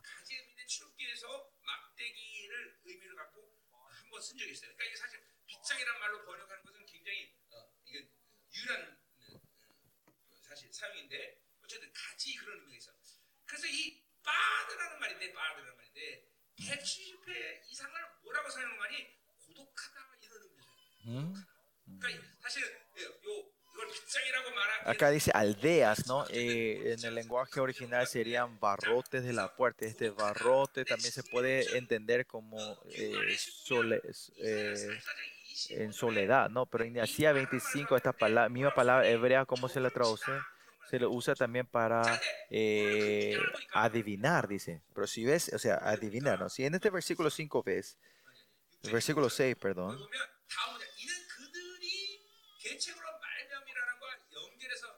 Si esto pensamos eh, consumirá sus aldeas, consumirá a causa de sus propios consejos. Si unimos esto, se puede decir sus aldeas no son aldeas, sino eh, son sus adivinos, ¿no? So, todas las profecías falsas que dijeron sus líderes, sus profetas, transforma eh, de es- por su consejo propio son consumidos y destruidos, ¿no? Por eso hoy, si vamos a Siria, eh, Dios va a Egipto, cuando se Egipto, Dios se va a Siria, porque si viene la carne, si ellos se separan de Dios, sus pensamientos, es para destruirlos. O sea, un estándar para la destrucción. Por eso si no viven de Dios, no importa qué piensen, qué pensamiento, Dios no reconoce eso. Y todo lo que es de acuerdo a mis deseos propios, Dios no reconoce eso. Al revés. La gente que vive en el Espíritu de Dios, ese, hasta ese pensamiento Dios recibe, ¿no? Hoy quiero comer eh, algas y Dios trae ah, algas, eh, pescado y Dios me trae pescado versículo 7 dice, entre tanto mi pueblo está adherido a la rebelión contra mí, ¿no? Él les llamó continuamente, pero ellos están rebeldes, se están, se están alejando cuanto más le llamo, ¿no? Aunque me llaman el Altísimo, ninguno absolutamente me quiere enaltecer, ¿no? Este llamar es clamar, ¿no? Cuando ellos se tenían que acercar a Dios, tenían que eh, hacer su retornar a Dios, al no retornar, ellos continuamente se van al mundo. Por eso es, empiezan a clamar a Baal. ¿Y qué es eso? Al clamar ellos no pueden escuchar porque son ídolos, ¿no? Por eso no hay nadie en el mundo que les pueda ayudar, ¿no?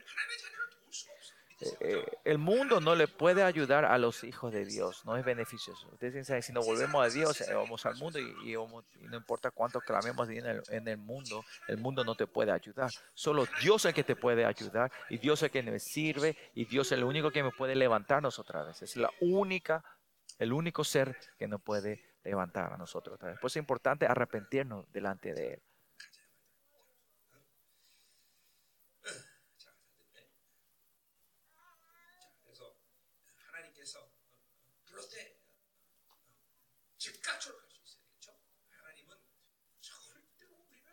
Por eso Dios,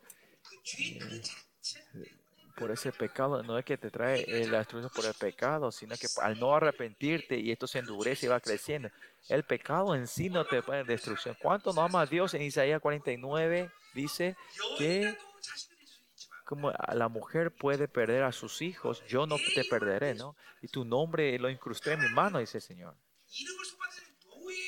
¿Qué quiere decir? Eh, poner el nombre en la mano es poner el nombre de un dueño al esclavo. Así Dios nos ama a nosotros, dice, ¿no?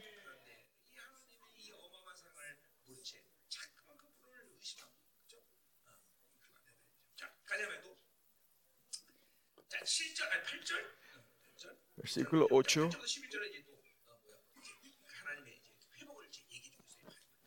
Habla la restauración que Dios trae a Israel otra vez. Versículo 8.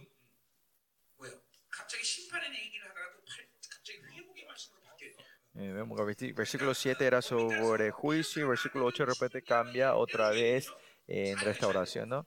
Los hijos malignos hay que apalear a muerte, dice, ¿no? En, en, pero acá Dios está eh, perdonando. Esto es para los israelitas, los judá,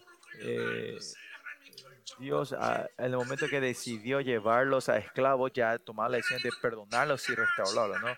Así el padre, cuando el hijo pródigo se va de la casa, sale de la casa, ya estaba decidido a perdonarlos y recibirlos, ¿no? El padre, no hay ningún papá que le viene a, disciplinar a su hijo, a pegarle sin, sin pensar el, el perdón, ¿no? El padre ya, ya tiene la predisposición de perdonarlos, por eso levanta el barrote para pegarle a sus hijos, ¿no? Los justos eso es, los justos eso, cuando caemos en la destrucción, en, en- en la pérdida, es que estamos con el pensamiento de la victoria, ¿no? Y cuando Dios nos hace pobre, ¿cuál es lo que Dios está predisponiendo? Cuando Dios me hace que sea pobre, ¿qué es la predisposición de Dios? Es para darme la abundancia, Él me hace que yo sea pobre. La razón que Dios me da la derrota, ¿cuál es la predisposición de Él? Para darnos victoria, ¿no? Ahora por fin me están entendiendo, ¿no? Es verdad. Esta es la vida de los justos, ¿no? Eh, cuando ustedes son, eh, pierden, eh, tiene que, tiene que desanimarte. No, no. 그치? 응.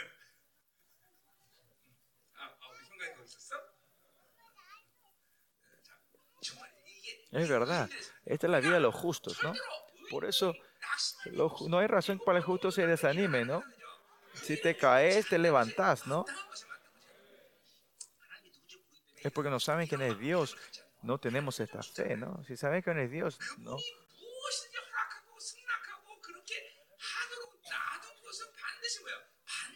que Dios te haya dejado es eso para darte la revancha, ¿no? Para cambiar el partido, ¿no? Para dar la vuelta al partido. Todo es eso, todo. Todo. Tengo 30 años, estoy con el diabetes ahora. Desde el comienzo cuando tenía el diabetes me molesté, me desanimé. Eh, pero al final... Eh, había dos veces que el Señor me sanó completamente, pero mi esta diabetes, miren cuánto poder de, como era, de paciencia me da a mí, de disciplina, ¿no? Comer, dormir, uh, todo esto me disciplina, ¿no? Por eso el, diabetes también es, casi normal, 6.5, ¿por qué? Porque cuando Dios me da una debilidad, es porque Dios quiere, porque yo creo, tengo la fe que es para dar la revancha, ¿no? este diabetes. Dios me. Hay mucha gente que en el diabetes. Ustedes saben que al comer, al, te dormís, al, al, desayunar te dormís, al almuerzo te dormís, y en esta impotencia me caí mucho. Pero, porque yo creo en la revancha del Señor, que Dios va a dar la vuelta al partido de por eso, dame la libertad de esta, de esta impotencia que trae la diabetes.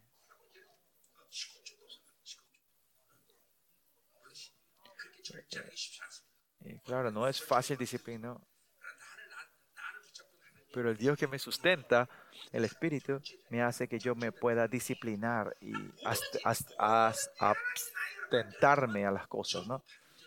Y todo lo que Dios le da a ustedes es para la revancha, ¿no? y El problema es que ustedes no se están aferrando, agarrándose de Dios.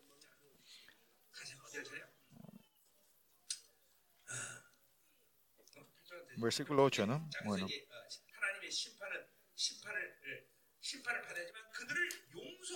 El que recibe juicio proviene a Dios, le trae la, eh, como era el perdón a los remanentes de Israel. Y él ya decidió eso, ¿no?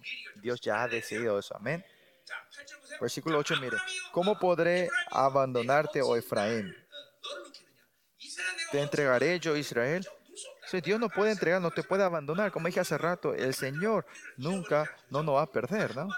Cuando Él nos toma como sus hijos una vez, ese amor, Él no se retracta, no deja, no abandona eso, ¿no? No importa cuánto a, Gomer cae en la corrupción, Josías trae a, a Gomer otra vez porque sabía el corazón de Dios. ¿Qué más dice? ¿Cómo podré yo hacerte como Atma o ponerte como Seboim? Atma y Seboim, estos son es, eh, son, son ciudades que están al, eran al lado de Sodoma y Gomorra, ¿no? Ciudades que están cerca al lado de Sodoma. Pero es eh, Adma y Sedoma no eran, eh, no eran ciudades eh, que estaban corruptas completamente como Sodoma y Gomorra, pero al recibir esa influencia, a ellos también destruyes, dice el Señor, pero a Israel, porque son el pueblo del pacto, no lo destruye completamente porque Dios ya les perdonó. Esto es el privilegio del pueblo del pacto, ¿no? Y es el temor de los pueblos del pacto, ¿no? Porque el estándar de su santidad es completamente diferente, pero igual ellos, Dios no lo destruye completamente. Y ese es el amor de Dios, ¿no? Por eso miren, cuando ustedes tengan problemas en su vida, algo ocurre, usted no tiene que pensar que terminó, sino que mediante esto Dios está llevando a la santidad. Dios es amor, por eso. ¿no? Cuando hay que los hijos de Dios entran en la destrucción. Ustedes se acuerdan de eso, ¿no? Que en Tegu había un pastor que, que era, que era, que era, como era que le robaba a el pastor que robaba a sus esposas, ¿no? que, que se casaba y hacía fraude. ¿no? Y, y lo que a mí me, me, me choqueó mucho fue, no fue ese pastor, sino Dios, ¿no? Que para mí él era muerte, era destrucción. Lo único que puede ser para él que se levante. Pero el Señor me dice, ¿qué me dice? Che. Eh, no me dijo así directamente, me dijo como si fuera que él fue el que hizo mal y él está así. ¿no? Por eso le dije, ministré a ese pastor que era, le empecé a pegar la espalda. Nunca escuché un pastor, una persona eh, gritar con tan, tanto dolor le dolía demasiado, ¿no? Porque él estaba, eh, estaba esa estatura que él fue creando por, por, eh, por, por revelarse a Dios, ¿no? Por traicionar a Dios, ¿no? Y ese pastor se arrepintió después, ¿no? Pues lo que no se puede arrepentir hay que pegarlos. Pero el shock que yo tuve fue hasta que este pastor llega a este momento no le deja, que no, no, no deja esta alma, ¿no? Y desde ahí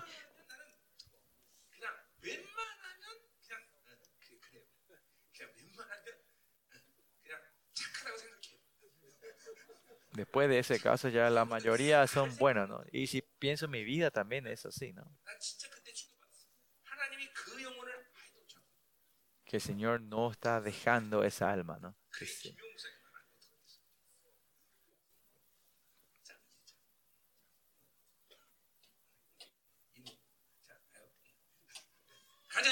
Bueno, vamos.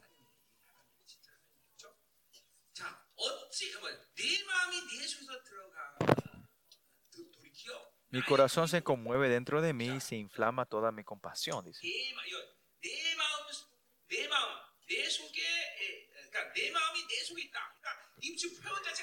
La expresión en sí es de que en el, en el punto más en, el, en lo más profundo de Dios está la compasión. Este es el, el corazón, la emoción esencial que Dios, básicamente, eh, fundamental que Dios tiene hacia Israel, es la compasión.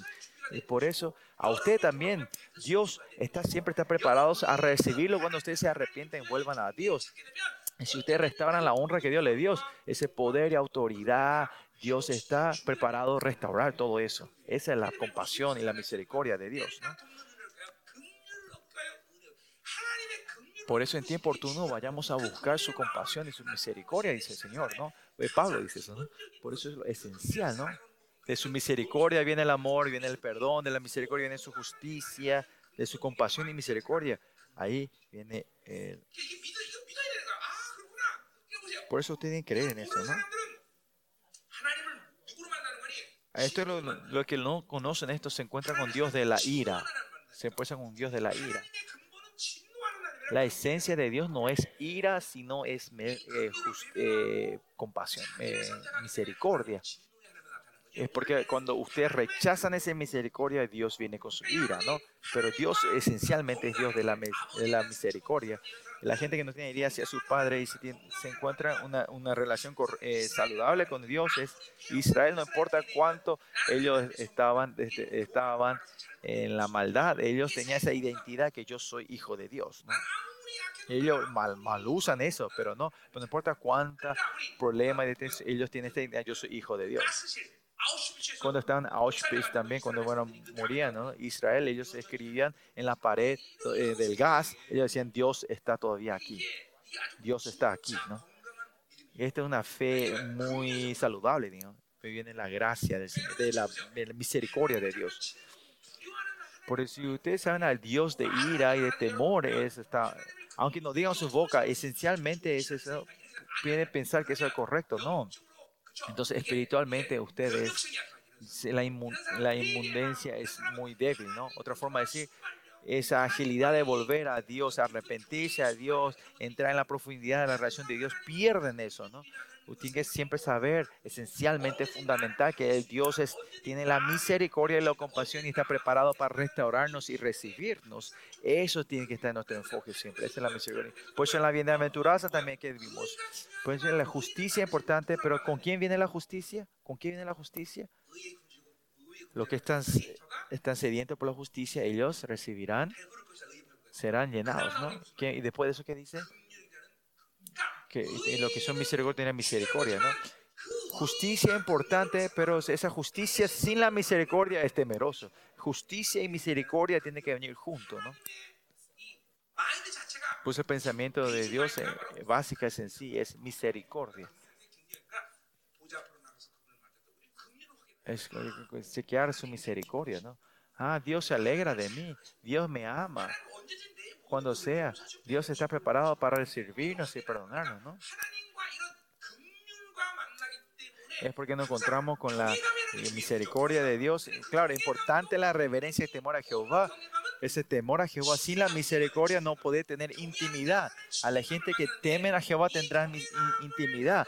Aunque tengan el temor, si no tienen la misericordia, no tienen esta intimidad con el Señor.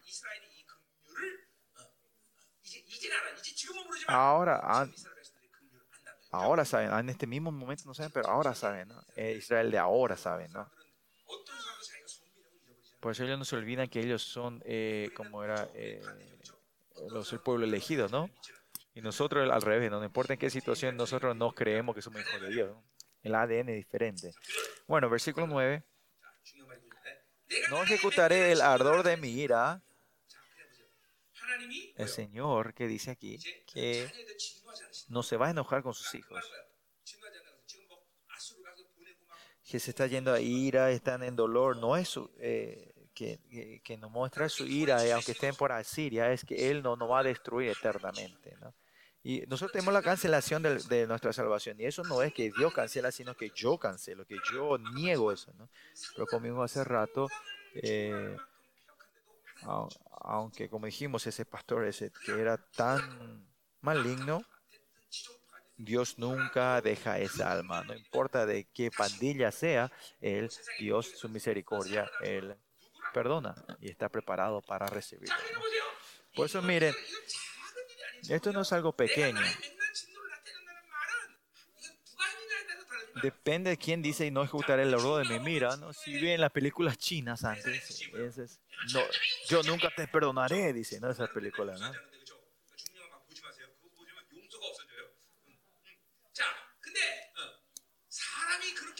Pero la gente cuando no perdonan es temeroso. Pero imagínense cuando Dios está en ira, eso es temeroso. Pero ¿qué dice aquí el Señor?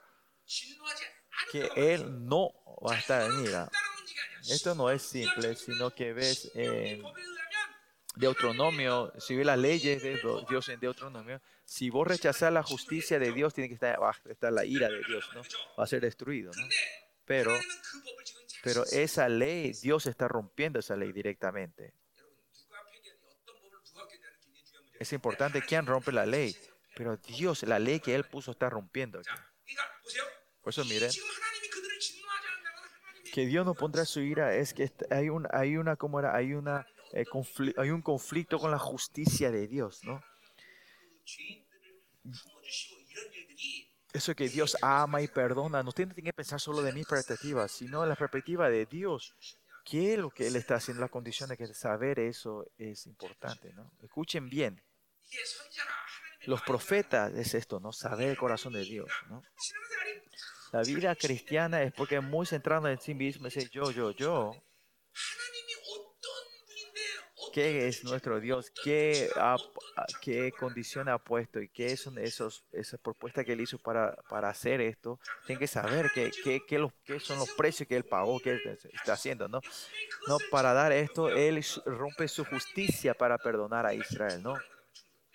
Hay un conflicto en la justicia de Dios aquí. ¿Por qué hizo esto Dios? Primeramente, Dios, porque Él es un Dios que trasciende toda su ley, ¿no? Es un Dios que trasciende. Él puede romper esa ley que Él puso. Él tiene esa autoridad. Pero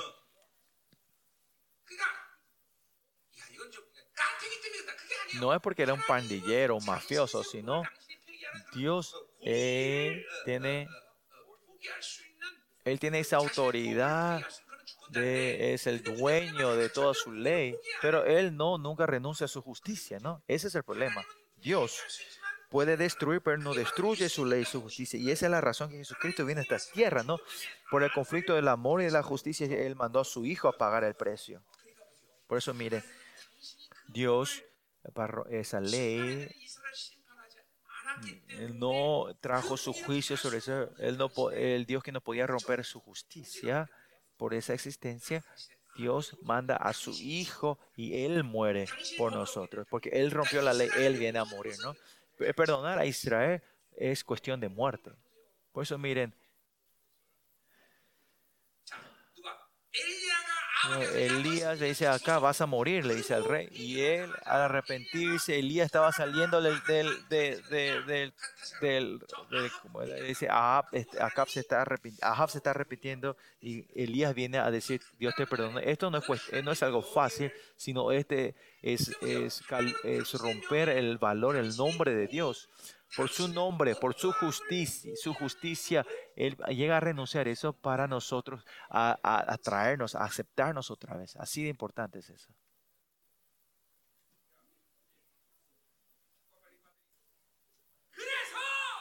Y es por eso.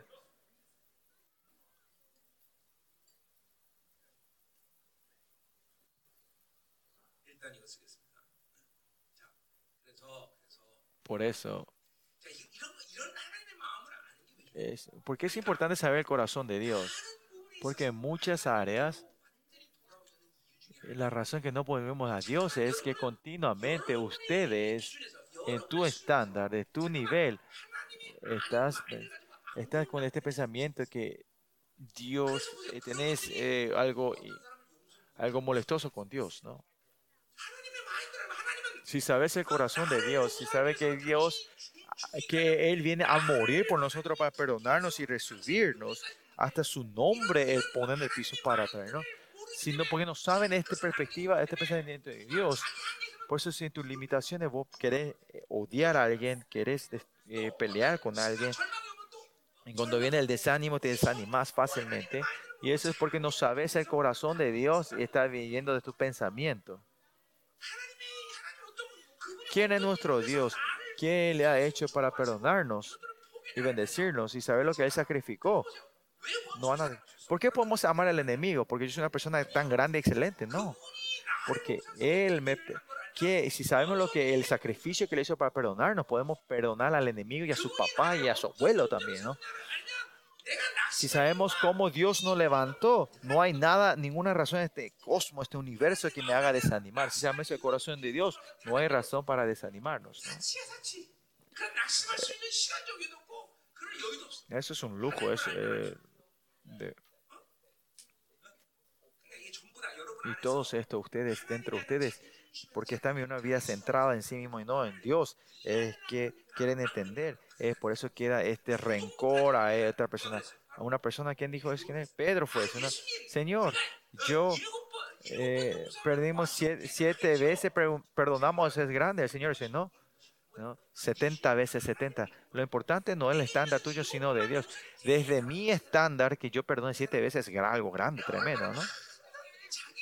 Pero mucha gente eh, malentiende la cosa de su estándar, de su perspectiva, y toman condiciones eh, de su perspectiva, hacen todo eso, ¿no?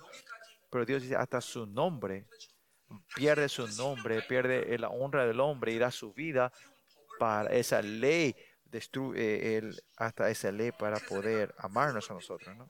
Y es por eso, en 1 Juan capítulo 2 dice, el abogado, nuestro Espíritu Santo que es abogado, el abogado que sangró por nosotros, habla de Jesucristo, ¿no? No es que es cualquier abogado, sino es el abogado que murió. No hay ningún abogado en este mundo que va a poner su vida para defenderme. Él, pero puso su sangre, derramó su sangre para defendernos a nosotros.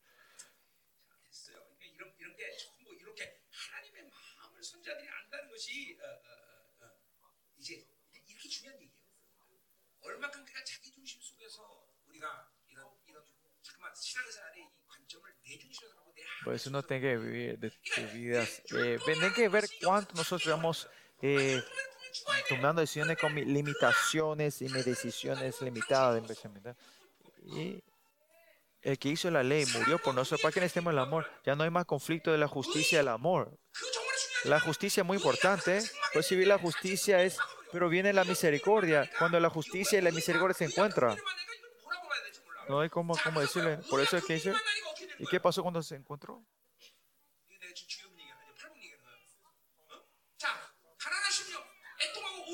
viene de la bienaventuranza. Aquí, aquí, que hay que llenar en el, en el espíritu el justicia y la justicia y la, eh, como la justicia y la, y la misericordia se unen en la bienaventuranza que ahora tenemos un corazón limpio, ¿no? Por eso la justicia y, y, y justicia y la misericordia eran separados, pero cuando unís a esos dos, tenemos un corazón limpio que puede ver el rostro a Dios, ver a Dios, ¿no? y llena el conflicto de la justicia y de la, y la justicia y la misericordia. Jesucristo es victorioso en la muerte. Ya no hay más que hacer, no hacer. Ya no hay más, ya no hay más estos problemas. Ya no existen más estos problemas. Por eso cuando viene este amor y porque hizo que la justicia pierda y el amor de Dios gane.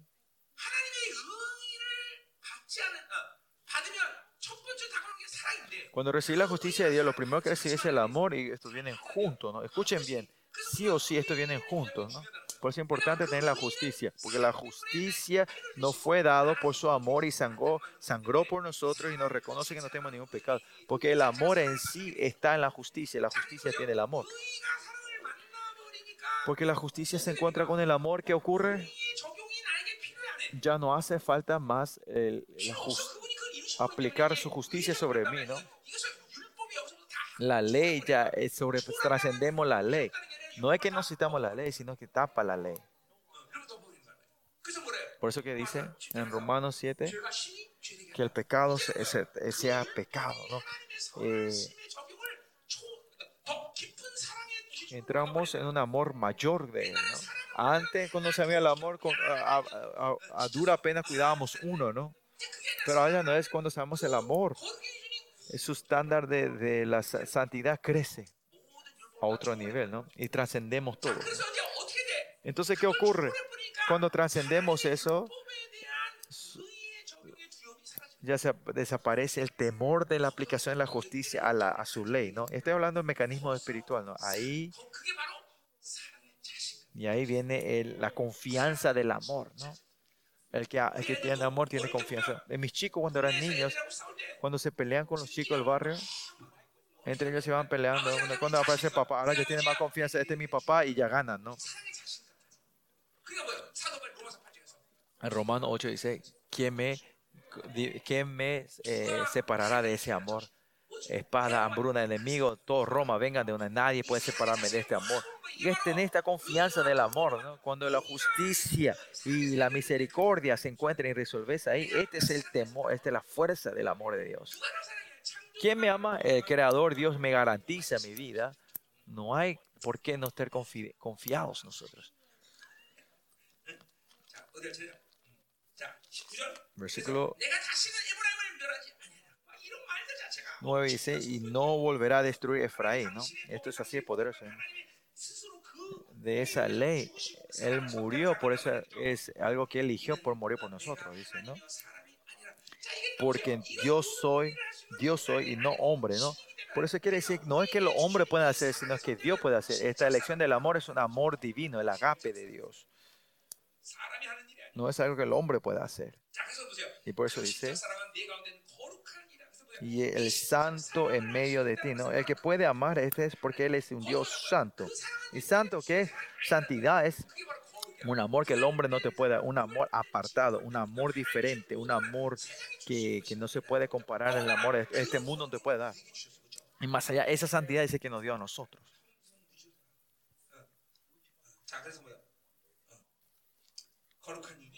Y por eso, el santo entre medio de ti y no entraré en la ciudad. Por eso Dios no deja la, la, la, destrucción eterna sobre Israel. ¿No tiene esta confianza ustedes, este, eh, este coraje? Que no hay una destrucción eterna nosotros. Por eso ah, no hay que diciendo que por eso podemos pecar todo lo que queramos, sino que tenemos, Dios ha puesto la fórmula de poder perdonarnos cuando pecamos. ¿no?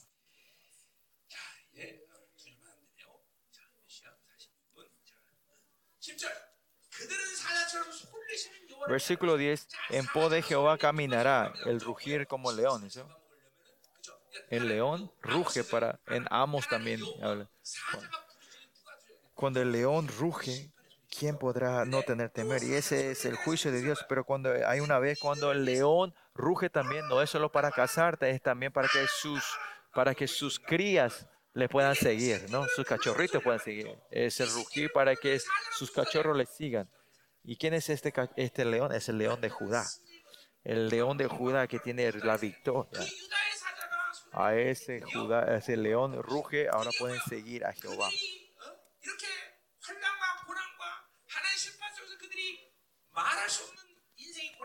En ese medio están en estas dificultades. Tienen los oídos abiertos para escuchar el rugir del león de Judá. Los, lo mismo en la iglesia, ¿no? En medio de estas tribulaciones, tenemos que poder el rugir del león de Judá, ¿no? Y podemos seguir al Señor, ¿no? Y los hijos vendrán temblando desde el occidente, dice. Occidente se refiere a, a Siria, ¿no?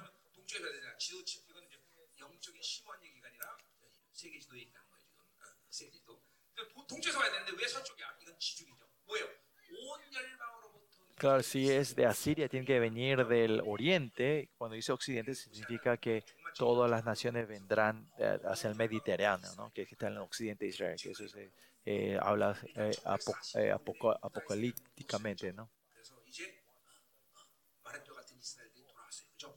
Y ahora Israel, en el, en el 1948, en el 1948, Israel vuelve a existir, como eh, y vendrá ese día que el Señor volverá a rugir y, y, se juntarán todas las naciones ese día, Israel volverá, ¿no? Versículo 11 dice, todo Israel que estaba esparcido en Egipto, ¿no? Dice, como ave acudirán velozmente al Egipto y de la tierra de Siria como paloma, ¿no? Y los haré habitar en la casa, dice Jehová. O sea, venderán todos felizmente, ¿no? por fin el Señor. El canal que perdieron, Dios le va a restaurar completamente. Su templo se, se eh, parará en ese lugar. Y es el reino milenio, ¿qué es eso? Eh, a Israel que hace el éxodo del mundo. Eh, él viene a sentarse en el trono que hoy empieza a reinar las naciones como Mesías. Él restaura todo eso. ¿no? En ese tiempo, nosotros, nosotros los gentiles, vamos a ser parte de Él. Amén y sobre todo pues, esta profecía es primero es Israel. Hay muchas razones del ministerio de Israel. Eh, de esto es muy importante para nuestro ministerio el ministrar a Israel, ¿no? Para que ellos puedan restaurar esto, ¿no? Para esta restauración gloriosa tenemos que ayudarlos a Israel. Es importante este ministerio. Por eso darle dinero es para dar la palabra, en especial eh, nuestra perspectiva de la iglesia, el ministerio está la iglesia, iglesia mesiánica, para que se pueda levantar la iglesia gloriosa. ¿sí? En esta conferencia también, de esta área también. Estoy orando también que la iglesia mesiánica que pueda ser parte de nuestro misterio se levante, ¿no? Tikkun es hermoso y bueno. Pues vamos a ver cómo Dios obra, ¿no?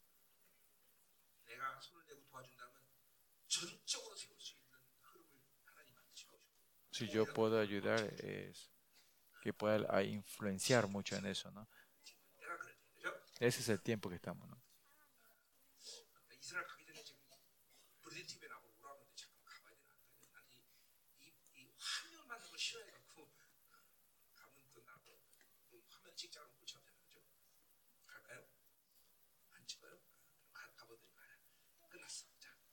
Bueno, vamos a terminar. Hay que recibir el amor de Dios hoy, ¿no? ¿Quiénes son ustedes? Ustedes eran mendigos, eran pobres. Hay que sacar esta tendencia de la esclavitud. Hay que sacar toda la fuerza del hombre y de la carne, ¿no? Porque no tenemos deuda de la carne nosotros. Por van a ser libres como aves y volar, ¿no? Ligeras, ¿no?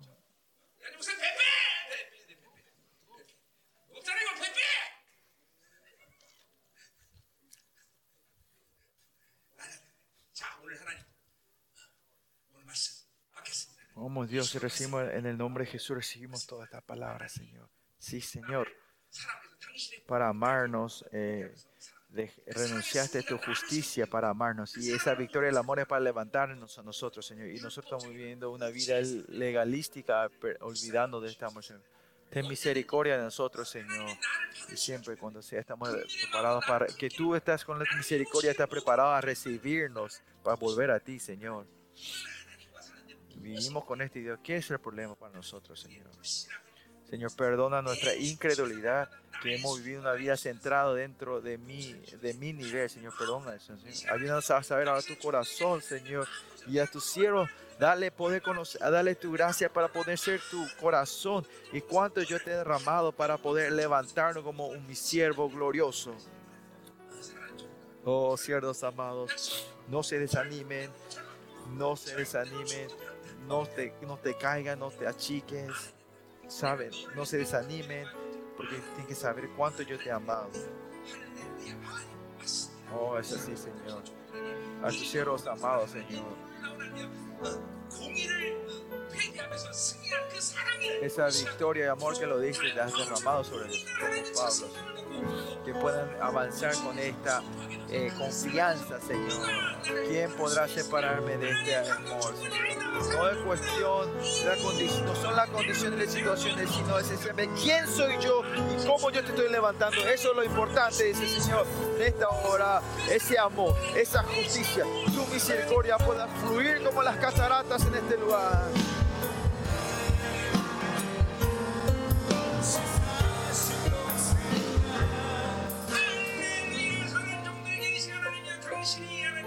Sea tus siervos amados porque nos amaste, todo lo que tú renunciaste, ellos puedan recibir ese amor, esa vida que has derramado por nosotros, Señor. Y mediante ese amor nosotros podamos tener la fuerza de traer la revancha, Señor, y poder ver cuando estamos pobres, ver tu abundancia y cuando estamos en la derrota, ver la victoria que estás preparando, Señor. Una vez más, dalos el coraje y la confianza para levantarse otra vez como Pablo, Señor. Decir, ¿quién podrá separarme de este amor, Señor? Que con esta confianza podamos levantar este misterio. Estos pastores, otros siervos, puedan levantarse con este coraje y declarar esto, Señor. En todo lo que área que hemos de la carne, Señor, destruye para la sangre de Cristo, borra toda la tendencia de la carne, la tendencia de la esclavitud que está dentro de nosotros, Señor. Que nuestro espíritu esté ligeramente poder volar como las aves. Oremos una vez más.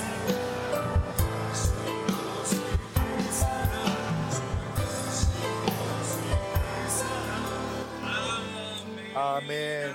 Oh Señor, Que sea un día bendito, Señor, y las sesiones que quedan, Señor, que tu amor sea restaurado en nosotros, Señor, y todas las fuerzas de la carne que se almacenan se vayan destruyéndose, saliéndose, Señor, y toda la tendencia mundana y, la, y de la esclavitud vayan saliendo y poder tener un, un espíritu libre, poder salir a tu trono cuando sea, y que sea un día, un día bendecido, que seamos corazón limpio, buena conciencia y fe no fingida para ver tu rostro y salir delante de ti, Señor. Aleluya, Señor. En el nombre de Jesús oramos. Amén. Terminamos hoy aquí.